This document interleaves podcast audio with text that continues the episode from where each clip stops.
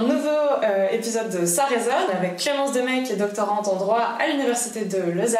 Pour la petite histoire, on refilme cette interview parce que j'avais complètement explosé le son sur le premier. Vous été nombreux et nombreuses à me dire que c'était pas ouf et pas assez audible. Donc on refait tout ça. Euh, comme d'habitude, toutes les sources qu'on va dire, je vais essayer de les mettre en description. Le but c'est que vous puissiez euh, aller vous renseigner, aller plus loin si jamais il y a des points qui vous intéressent en particulier. Je vous présente Clémence Demey. Elle fait sa thèse sur le sujet de la désobéissance civile en droit à l'université de Lausanne et elle a co-dirigé euh, le livre Désobéir pour la Terre, défense de l'état de nécessité avec Dominique Bourg et Brian Favre. On va aussi un peu parler de ce bouquin euh, tout au long de l'interview.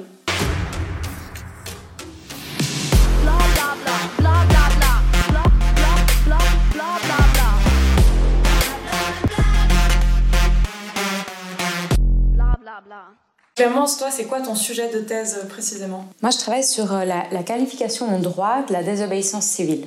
Donc en fait, c'est ce passage d'une notion euh, issue des sciences politiques, de théorie politique, au sein du droit. Ça permet de questionner d'une part les mobilisations politiques du droit et aussi les échanges qui peuvent exister et les liens entre ces disciplines. Vous savez, on a une valeur qui est assez importante sur nous, c'est la transparence. Donc avant de commencer, je me demandais un peu quel est ton tes liens avec le mouvement climat, parce qu'on va surtout parler de celui-ci euh, lié avec la désobéissance mhm. civile bah, j'ai, alors, j'ai une sympathie évidemment pour, euh, pour la cause. du membre et j'ai milité dans différentes associations euh, liées au climat, à la permaculture notamment.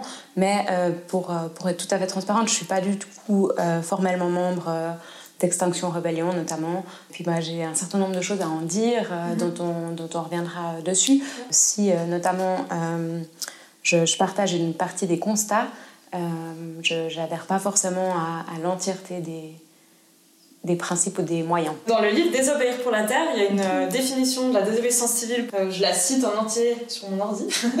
Donc c'est pour Dominique Bourg, la désobéissance civile, le fait de commettre intentionnellement un acte illicite en vue d'attirer l'attention du public sur un danger collectif qui serait insuffisamment encadré par la loi. Et moi, je me demandais alors, toi, quelle est ta définition de la désobéissance civile? J'aime bien rappeler toujours qu'en fait, il n'y a pas de consensus sur ce que c'est que la désobéissance civile, donc il n'y a vraiment pas de, critères euh, qui font autorité. Il y a surtout deux grands courants euh, de, désobéissance civile, un courant libéral et un courant un peu plus peut-être républicain ou désobéissant, appelé par certains. Et euh, moi, je m'inscris plutôt dans la deuxième filiation, donc celle qui est plus républicaine. Du coup, pour moi, la désobéissance civile, c'est un acte de violation d'une prescription légale qui est fait de manière publique et collective euh, dans un but politique. Donc c'est une définition beaucoup plus large et qui n'inclut pas euh, certains éléments euh, comme celui de la non-violence, comme celui du caractère injuste de la prescription violée, etc. Notamment parce que ils, sont, ils amènent une discussion beaucoup plus large est beaucoup plus controversée sur certains de ces critères. Euh, la définition qui est reprise euh, par Dominique Bourg euh, du coup, dans l'ouvrage collectif est un peu plus proche de la définition rawlsienne de la désobéissance civile, qui est par ailleurs la définition qui fait autorité dans la plupart des milieux et qui est aussi celle qui a été reprise assez régulièrement par des mouvements comme Extinction Rebellion, mais aussi d'autres, parce que aussi pragmatiquement, c'est la plus connue mhm. euh, et qu'elle fait euh, une forme, elle a une forme d'autorité aussi. Hein. Enfin, John Rawls, euh, personne va questionner la légitimité d'un philosophe qui fait quand même relativement consensus dans certains milieux. Après, ce qui est parfois peu pris en compte, c'est que ben, ce philosophe l'a forcément développé, alors oui, en lien avec les mobilisations sociales de son époque pour les soutenir, mais dans le cadre d'une école de pensée qui reste euh, libérale, donc euh, teintée aussi de moralisme en l'occurrence, euh, avec l'idée que on peut définir certaines choses qui seraient justes et d'autres qui le seraient moins, et, que ce seuil de justice-là permet la désobéissance civile. Donc il y a quand même aussi une appréciation de la part des militants militantes qui se lancent euh, dans, ce moyen d'action ou des personnes qui jugeraient de ce moyen d'action euh, de, la justesse de la finalité portée, alors que si on se place dans l'autre perspective, c'est schématique hein, de les opposer mm-hmm. parce qu'elles ne s'opposent pas exactement comme ça, mais vraiment pour simplifier un peu, dans l'autre vision plus arendtienne, L'idée de ce qu'on regarde, c'est plus le, phénomène, c'est la mise en commun euh, par des personnes autour, enfin pour susciter une, discussion collective, pour se réapproprier une forme de pouvoir et puis pour euh, dénoncer des dysfonctionnements. Donc il y a vraiment quelque chose de beaucoup plus euh, macro, beaucoup plus structurel, qui fait que on ne doit pas forcément faire une évaluation du, de la cause. du, fond, du bien fondé, mais vraiment regarder qu'est-ce que ça vient souligner. Euh, est-ce que ça thématise des inégalités structurelles, etc. etc. Euh, c'est presque aussi. Enfin, c'est beaucoup plus processuel. Et puis, euh, j'aime beaucoup ce parallèle que fait Arendt en disant finalement, c'est une, une, réactualisation de la, du politique. Donc, c'est vraiment le fait de avoir des personnes, membres du corps civique, qui se retrouvent entre elles mhm. euh, et qui réactualisent, se re-questionnent pour elles-mêmes quelles sont les règles qu'elles veulent se donner. Donc il y a quelque chose du mouvement politique, beaucoup plus que de la finalité ponctuelle. Après, il y a énormément de choses très intéressantes aussi dans les théories libérales de la désobéissance civile, elles ont le mérite de thématiser aussi des choses importantes, la non-violence, le caractère public, etc. etc. Si on revient par exemple sur la non-violence, la désobéissance civile n'est pas nécessairement non-violente. Hein. Ça, c'est vraiment un des critères qui est le plus discuté en, littérature. Il revient souvent, mais il n'est pas euh, nécessaire à la définition de la désobéissance civile. Après, la question de la violence ou de la non-violence, euh, outre euh, la question de comment est-ce qu'on définit ce qui est violent ou non, qui est en soi vraiment déjà un enjeu au sein des mouvements, parce que ça ne veut pas du tout dire la même chose pour tout le monde.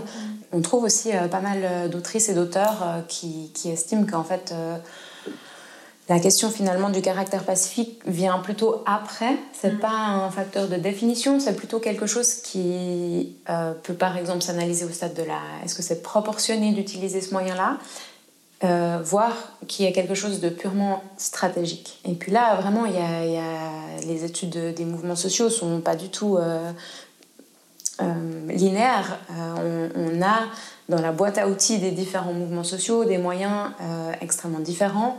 Et puis la question de l'action directe, l'action violente, ses effets dépend beaucoup des contextes dans lesquels elle est utilisée et puis de, de ce qui est mobilisé. Et ça peut varier donc au sein de l'histoire d'un mouvement? Ouais, c'est un truc qui revient souvent. Disons, c'est pas linéaire. Euh, moi, j'aime bien présenter ça comme euh, la désobéissance civile, mais aussi, euh, par exemple, les actions de contentieux stratégique ou les tribunaux d'opinion, la manifestation. C'est la boîte à outils, c'est le répertoire d'action.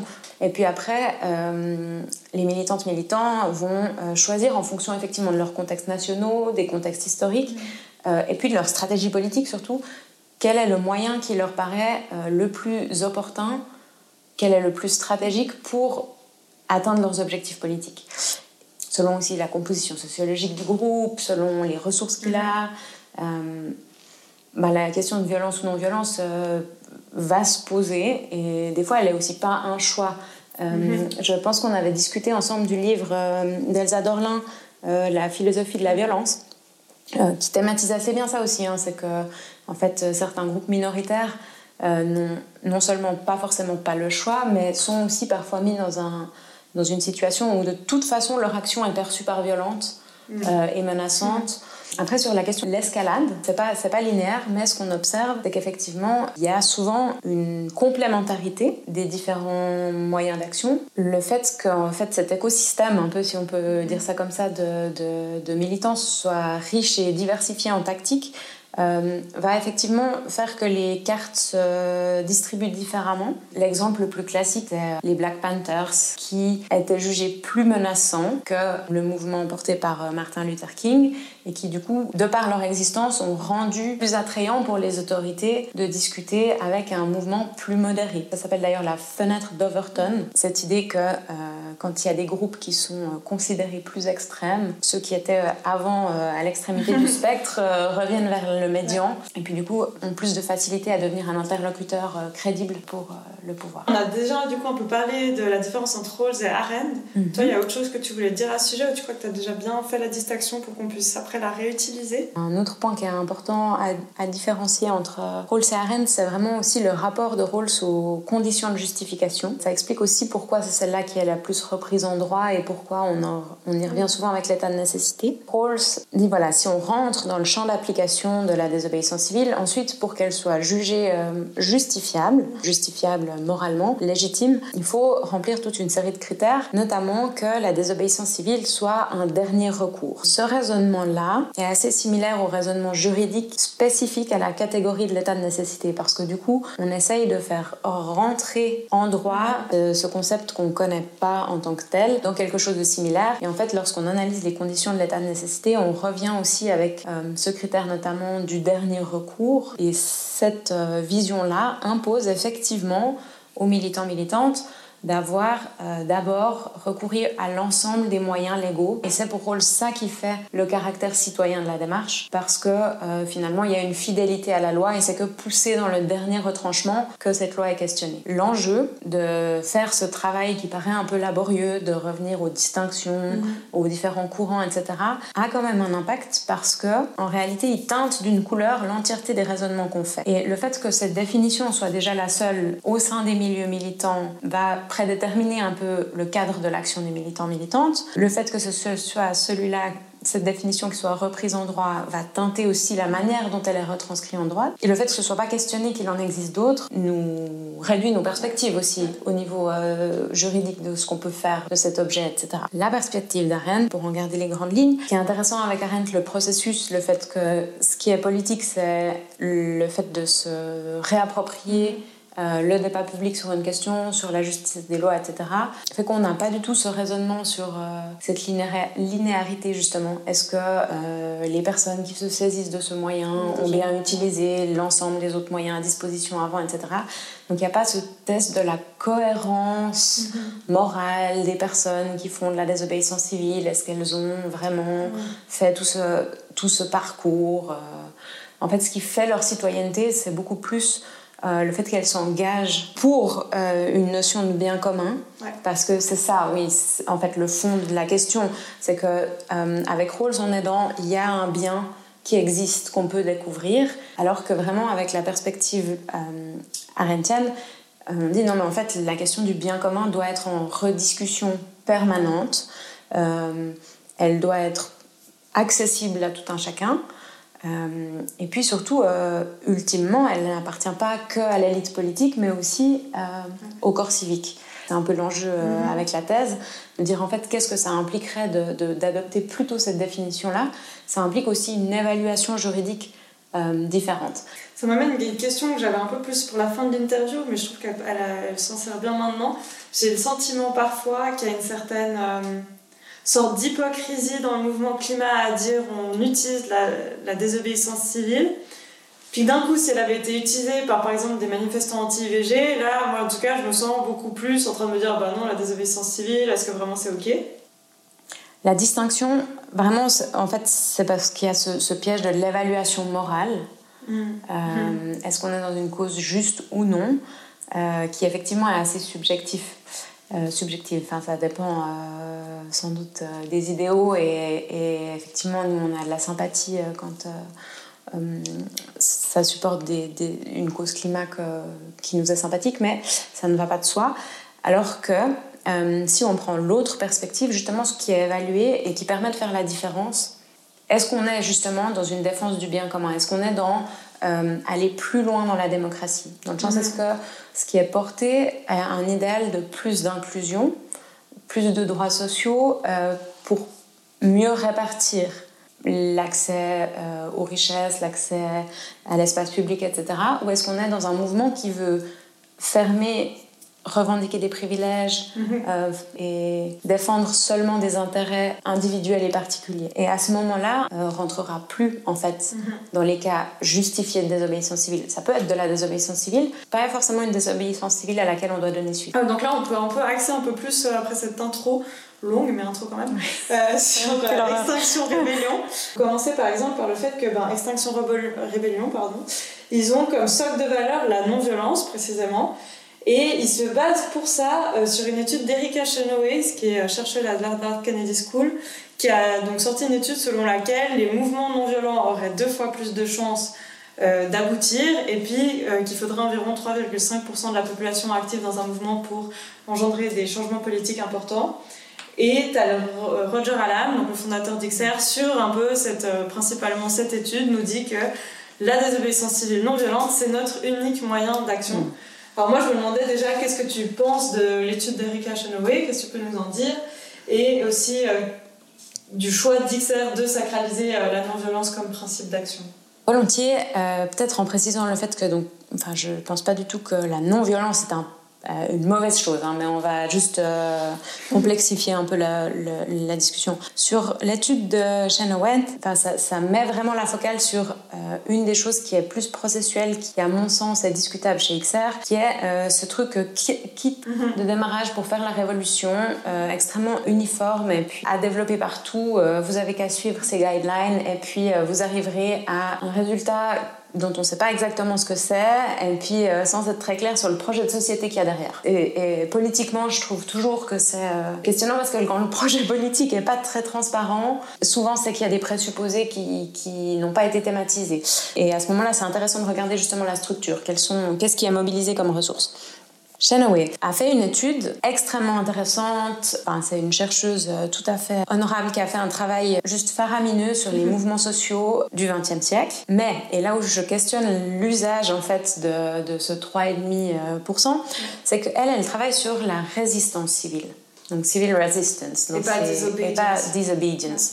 Donc déjà, en fait, dans Resistance, on est aussi dans tous les mouvements de révolution qui ont amené un changement de gouvernement. Mhm. Donc euh, les révolutions arabes, par exemple, sont euh, prises en compte dans, dans, sa typologie. Moi, j'ai déjà cette problématique-là qui est que quand on compare des, enfin, des révolutions dans des États euh, non démocraties modernes par rapport à des démocraties contemporaines mhm. européennes, voilà, elle, elle, elle, a des conclusions, disons, qui sont ensuite reprises euh, parfois par XR de manière simplifiée ou raccourcie, dont je, trouve questionnable en fait les, ces raccourcis parce que sont utilisés de manière stratégique pour dire en fait, du coup, basé sur ce qu'a dit mhm. euh, cette professeure, voilà, nous, euh, on sait que c'est ça qui marche, et en réalité, on ne peut pas faire cette simplification. Certes, ce que montrent ces recherches, c'est qu'une partie des révolutions, donc qui comprennent aussi les actions et les campagnes de désobéissance civile, mais pas que, qu'elles ont mieux réussi euh, quand elles étaient non violentes que violentes, mais pas que. Mhm. Euh, elles montrent aussi que certaines révolutions violentes ont amené un changement de gouvernement, et c'est ça aussi qui est important. Elles utilisent, elles ont marché, ça veut dire que le, gouvernement a changé. Donc il y a eu un changement de régime politique. Or, dans la désobéissance civile, ce qui est visé, c'est pas forcément le changement de régime politique. Ça peut l'être, mais ça l'est pas forcément. Euh, et puis, euh, sauf erreur, c'est pas ce que demande XR. Alors là, c'est intéressant, je les avais questionnés sur le mhm, sujet mhm. après notre interview. Puis ils me disaient, ben, en soi, la, la, demande d'assemblée citoyenne, c'est mhm. tellement euh, différent que ce qu'on a aujourd'hui, qui a une sorte de changement politique mhm, mhm. assez important. Oui, ouais. Et, c'est intéressant à préciser. Il y a quand même au niveau des chiffres et de la manière dont ils sont mobilisés quelque chose à, questionner. Euh, sur le, chiffre du 3,5% aussi, elle, elle explique très bien euh, en disant en fait c'est une photographie à T qui permet d'extrapoler sur le fait que s'il y a 3,5% de personnes dans la rue, euh, sans doute que l'opinion publique au sens plus large mm. euh, soutient parce que euh, si ces personnes sortent dans la rue, c'est qu'il y a sans doute une masse invisible de personnes favorables. Comme elle le dit, le chiffre n'est pas une prévision pour l'avenir. Ça, c'est aussi très important dans, dans, ce que font les travaux des chercheuses et des chercheurs, c'est que c'est un regard sur les mouvements passés. Et c'est pas une recette pour faire fonctionner le futur. Après, on peut évidemment tirer, je pense, beaucoup d'enseignements de, de l'histoire, mais c'est pas si simple que ça. Et là où c'est un très bon exemple pour questionner euh, quelque chose qui, moi, me, me, pose euh, un peu question euh, dans Extinction Rebellion, c'est cette méthode un peu catchy d'utiliser des chiffres, marketing, mm-hmm. de, voilà, il suffit de 3,5% et puis on y arrive. Alors, je conçois le côté mobilisant, etc. Mais il y a presque parfois un truc euh, un peu doctrinal. Euh, cette chercheuse a dit ça, donc euh, c'est vrai, et comme c'est vrai, nous avons raison. Donc on mhm. est dans un débat de raison, on n'est pas forcément dans un processus. et puis il y a cette démarche aussi d'éducation presque qui est questionnable et, qui, est très, qui témoigne vraiment d'un certain rapport à la science mhm. qu'on observe chez, chez XR de nouveau, hein, et je dis pas que c'est une mauvaise chose, j'aimerais juste amener un peu plus de complexité sur certains des trucs. C'est pas, c'est pas un jugement de valeur. et je pense que, enfin voilà, c'est très difficile de s'organiser. Donc, je, je, enfin, tout le monde fait du mieux qu'il peut. Mais il y a vraiment quelque chose d'emblématique dans cette manière de mobiliser la science et d'un peu condescendant parfois. Mmh. Euh, à dire, en réalité, euh, ces faits sont des faits scientifiques. Euh, si on vous explique les faits scientifiques, vous allez agir de la manière juste. Oui. parce que la science est inquestionnable, parce que c'est donc la vérité. Et puis, nous, on vous éveille à cette vérité. Et puis, bah, en fait, ceux qui ne s'éveillent pas, tant pis pour elle. Et il y a quelque chose de très euh, peu, euh, justement, bottom-up mm-hmm. euh, par rapport à cette approche de dire, en fait, finalement, nous, ou peu populaire aussi. Il n'y a pas un travail de, fait, de, de mise en lien sur, OK, qu'est-ce que ça implique pour le quotidien de personnes qui ne sont pas dans des classes sociales favorisées. C'est d'où viennent euh, ces choses. Il faut avoir lu un espèce de socle d'auteurs, d'autrices. Et puis en fait, euh, on n'en questionne pas forcément. Enfin, il y a peut-être un manque de valorisation d'un esprit critique mm-hmm. qui me semble être pourtant euh, complètement essentiel à un mouvement vivant, à un mouvement qui veut redéfinir un bien commun. et derrière, du coup, peut-être un questionnement sur qu'est-ce que c'est le projet politique, justement. Mm-hmm. Et, moi, c'est peut-être cette absence de mouvement critique euh, qui, qui, me crée quelques, quelques réticences. Ça m'amène deux choses, j'espère pas oublier la deuxième en disant la première. Mm. C'est euh, vrai que ce côté, si euh, celles qui connaîtront la science répondront de telle manière, on l'a mm. beaucoup, ben, notamment dans les tribunaux, où si mm. le juge écoute, on a entendu, quand, quand, un juge écoute un, un scientifique, il acquitte. Euh, alors que dans les faits, euh, on a eu aussi des juges qui ont entendu des scientifiques sans acquitter. Et euh, aussi cette idée, ben, on ne veut pas de projet politique parce qu'on aura une assemblée citoyenne qui, quand elle aura tout entendu, aura pris les bons choix. À la fois, je trouve ça intéressant cette idée de l'assemblée citoyenne dans une sorte d'humilité, du on veut pas non plus arriver avec un dogme pour l'avenir et vous dire voilà quel projet. Euh, et on veut le définir démocratiquement et à la fois je pense effectivement qu'il manque une vision et un imaginaire. Ça fait, euh, en, réalité peut-être ce qui me dérange c'est d'oublier que la science n'est pas neutre. Déjà un certain rapport à la science implique un certain positionnement et c'est peut-être ça qui est gênant. Mhm. C'est euh, de mobiliser la science comme quelque chose qui va mettre tout le monde d'accord. Comme si en fait on avait toutes et tous le même rapport à ce que c'est que la science il y a aussi des, hiérarchies entre les sciences qui se rejouent d'ailleurs hein, dans tout ça. Euh, les sciences du vivant, les sciences euh, dures et les sciences molles, etc. Donc euh, ces rapports-là de hiérarchie sont aussi présents mhm. avec XR, parce que les sciences sont aussi prises dans des enjeux de pouvoir. qu'est-ce qu'on ce qu'on valorise? Comment ça se fait que du coup on a questionné en long en large les rapports du GIEC, euh, mais par mhm. contre on va mobiliser Shenaway d'une manière un peu plus discutable euh, ou prendre une définition de la désobéissance civile peu ancrée sur la question des mouvements sociaux. Enfin, mhm. voilà, donc et quelque part, de nouveau, c'est pas du tout la, la, faute des militants militantes, c'est vraiment juste quand on l'observe assez représentatif en fait de où sont les forces en présence et puis à quel point en fait une grande partie, je dirais, de, de, notre imaginaire est euh, empreint de préconceptions mhm. libérales, capitalistes, etc. Et, qu'en fait, chacun de ces, chacune de ces sphères est aussi un enjeu de lutte. Il faut bien aussi comprendre pour moi la différence entre la science ne te dit pas encore qu'est-ce que tu fais en politique.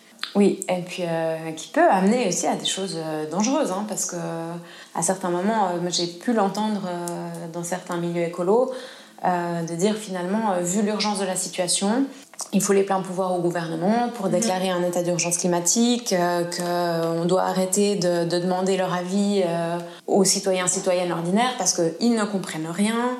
Euh, ils n'arrivent pas à comprendre euh, l'entièreté des enjeux climatiques. Et ça, ça me semble, sous une focale démocratique, extrêmement dangereux. Politiquement parlant, c'est vraiment quelque chose qui, qui m'inquiète euh, quand je le vois apparaître Mhm. dans les discours euh, des activistes, cette idée qu'en fait la démocratie serait pas compatible avec l'urgence écologique. Alors oui, il y a la revendication des assemblées citoyennes, Oui. qui est super, mais de nouveau, euh, les assemblées citoyennes au milieu de quoi? Pour aller vers où? Comment est-ce qu'on inclut justement Comment est-ce qu'on fait de ces assemblées citoyennes un réel endroit inclusif? Mhm. Parce que alors oui, on peut tirer des gens au sort, mais c'est pas encore euh, pour autant que les capacités euh, sont réparties de manière égale.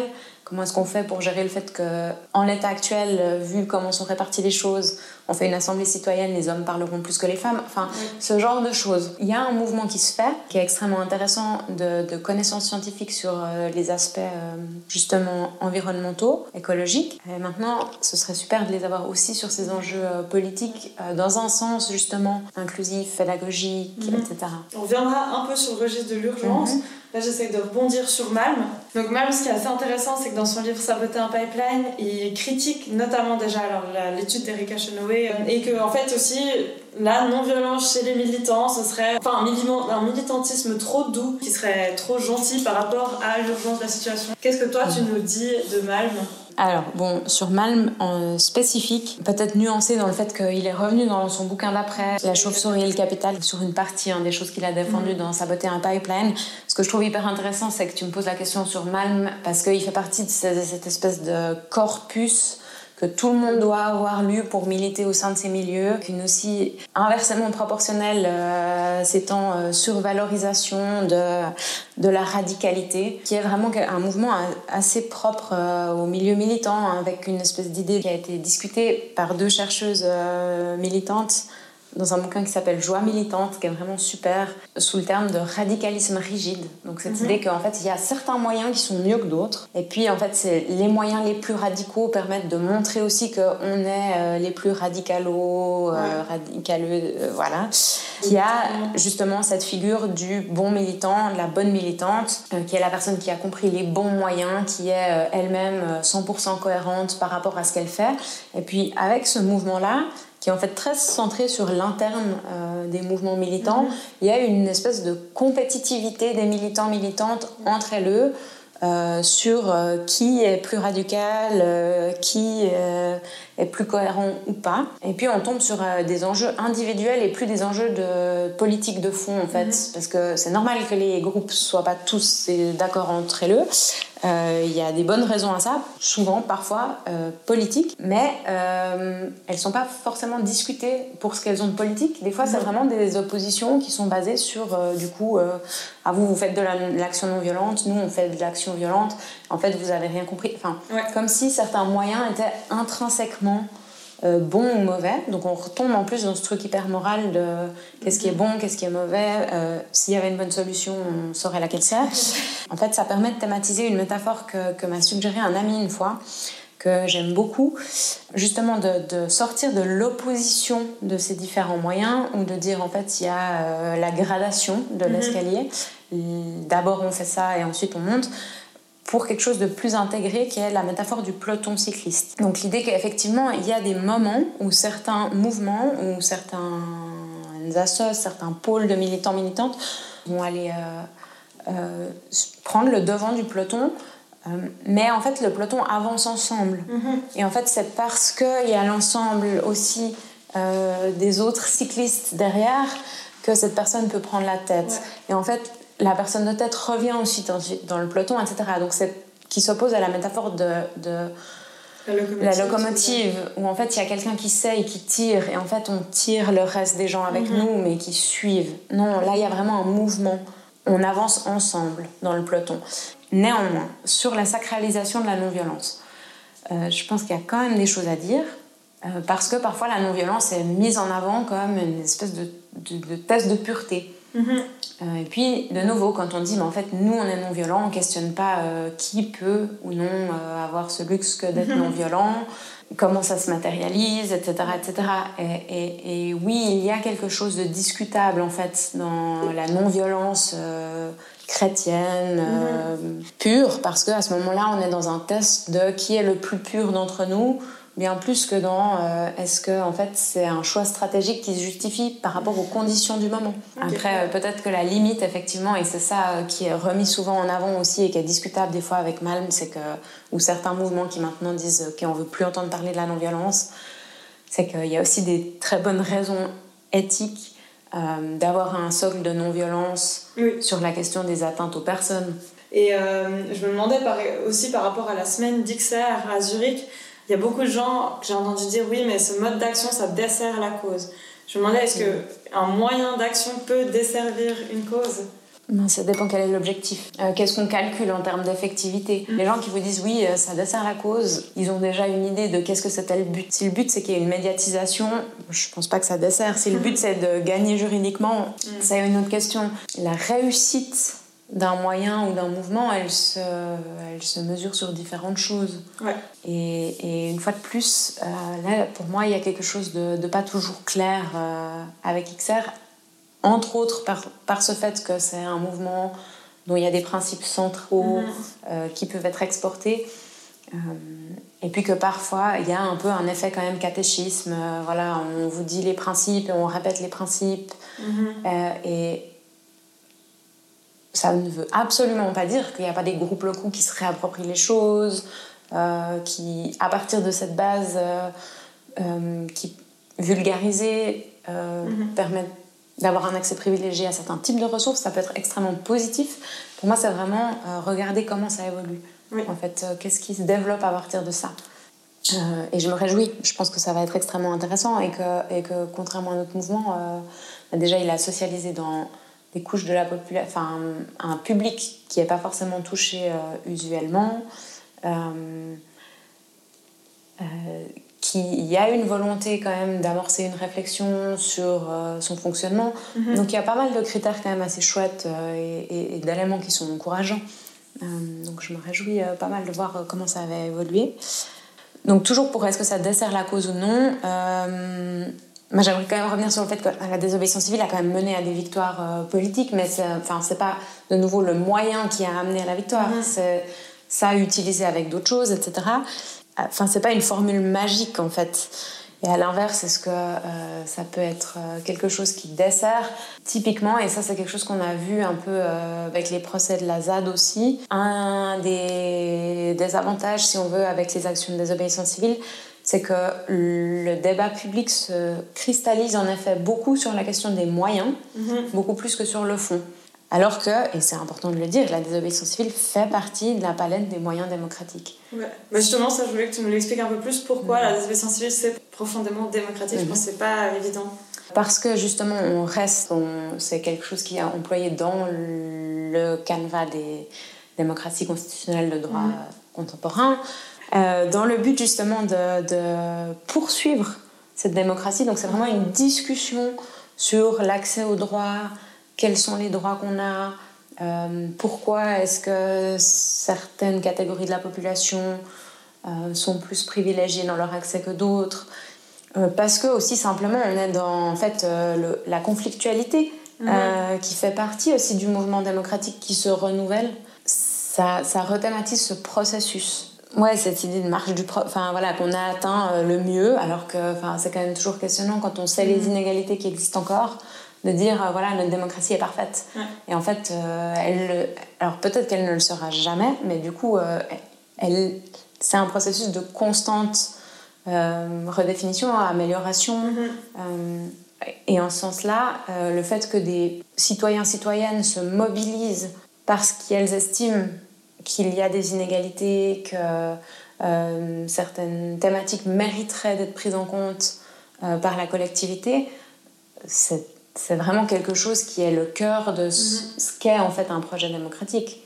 Donc là, tu disais que avec la démocratie aussi, ça pose beaucoup cette question dont on a parlé au début de l'urgence, euh, de savoir, euh, enfin que certains disent que la démocratie serait par essence lente et puis qu'avec euh, ben, l'urgence climatique, il va falloir aller aussi avoir des processus beaucoup plus rapides.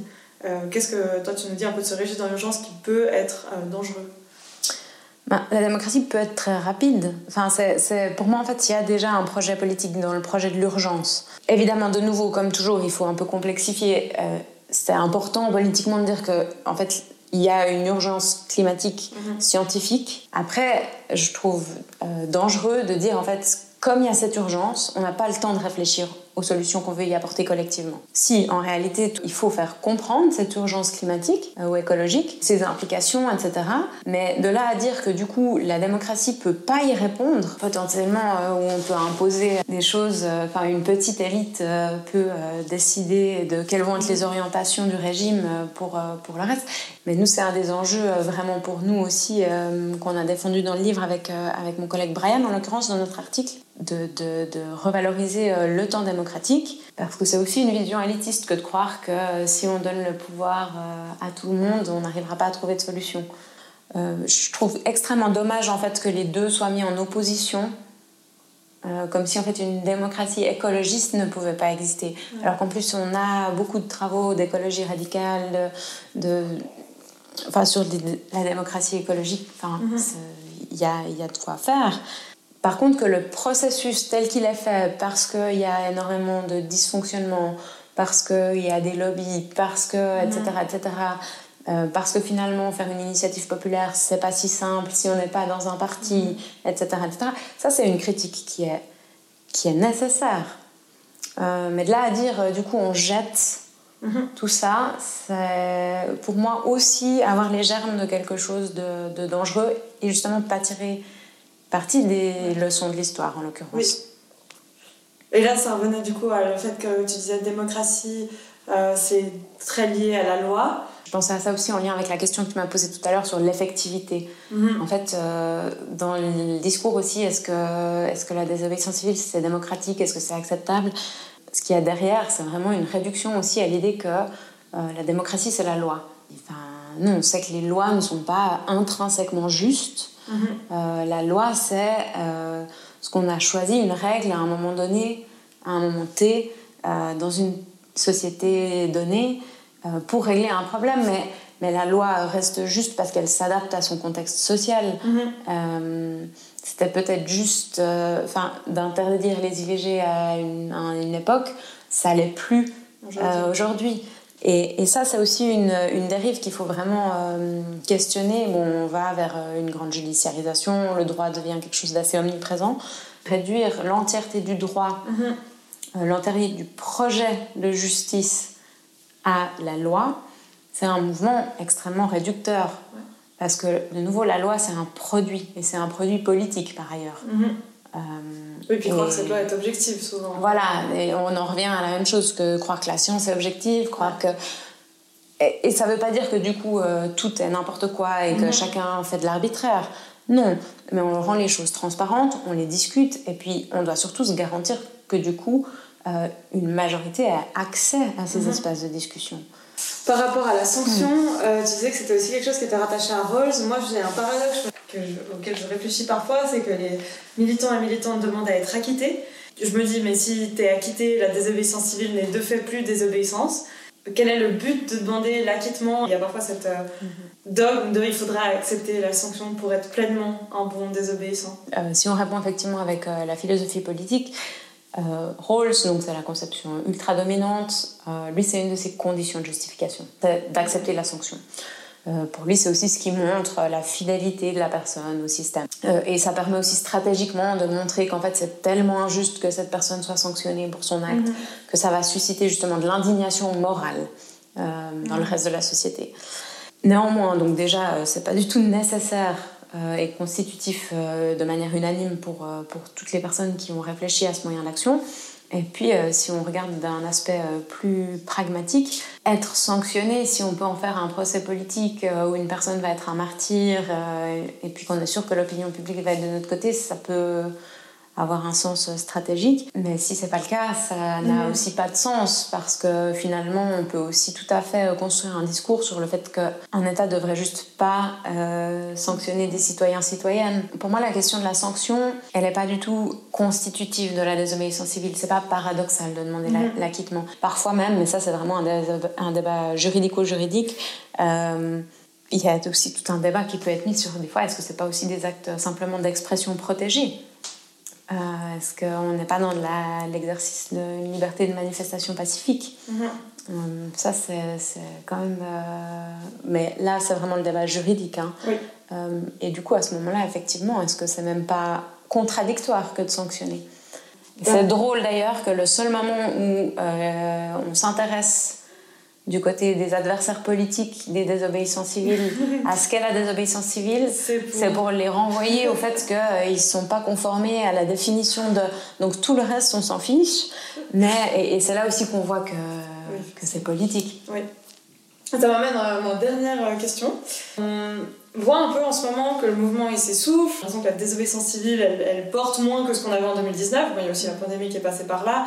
Et je me demandais est-ce que la désobéissance civile, ça reste encore aujourd'hui un moyen d'action pertinent ou en tout cas, comment est-ce qu'elle pourrait peut-être être réinventée pour avoir justement un projet qui est beaucoup plus politique Qu'est-ce, qu'est-ce qui manque vraiment C'est pas la désobéissance civile qui s'essouffle. De nouveau, euh, c'est un moyen. Euh, je pense que la désobéissance civile a des limites qui sont effectivement le fait que c'est un coût d'engagement extrêmement important pour les, les activistes, qu'elle que est accessible euh, principalement à des personnes qui ont certains privilèges, mhm. euh, qu'elle elle donne beaucoup de force aussi euh, aux juristes. Par contre, elle a plein d'avantages aussi. Hein. C'est pas pour rien qu'elle est mise en avant. Effectivement, ça produit cet effet d'intégrité parce qu'il y a cette discussion politique sur ce qui devrait ou non être le juste. Je pense que là où, pour la réinventer dans un sens plus arendtien, comme tu le, comme tu questionnais c'est vraiment juste de en fait, rester dans ce mouvement. Mais un mouvement qui doit être politique. Donc, qu'est-ce que veut le mouvement? Qu'est-ce que c'est le bien commun vers lequel on veut aller en matière écologique? Qu'est-ce que c'est pour nous, du coup, la société euh, de demain? Qu'est-ce que c'est la démocratie qu'on veut atteindre? Et qu'est-ce qu'on dénonce? Et, c'est là où peut-être qu'il y a effectivement encore quelque chose qui n'est pas toujours euh, très clair. Moi aussi, parce que des stratégies politiques se se construisent en faisant. Hein. Mhm.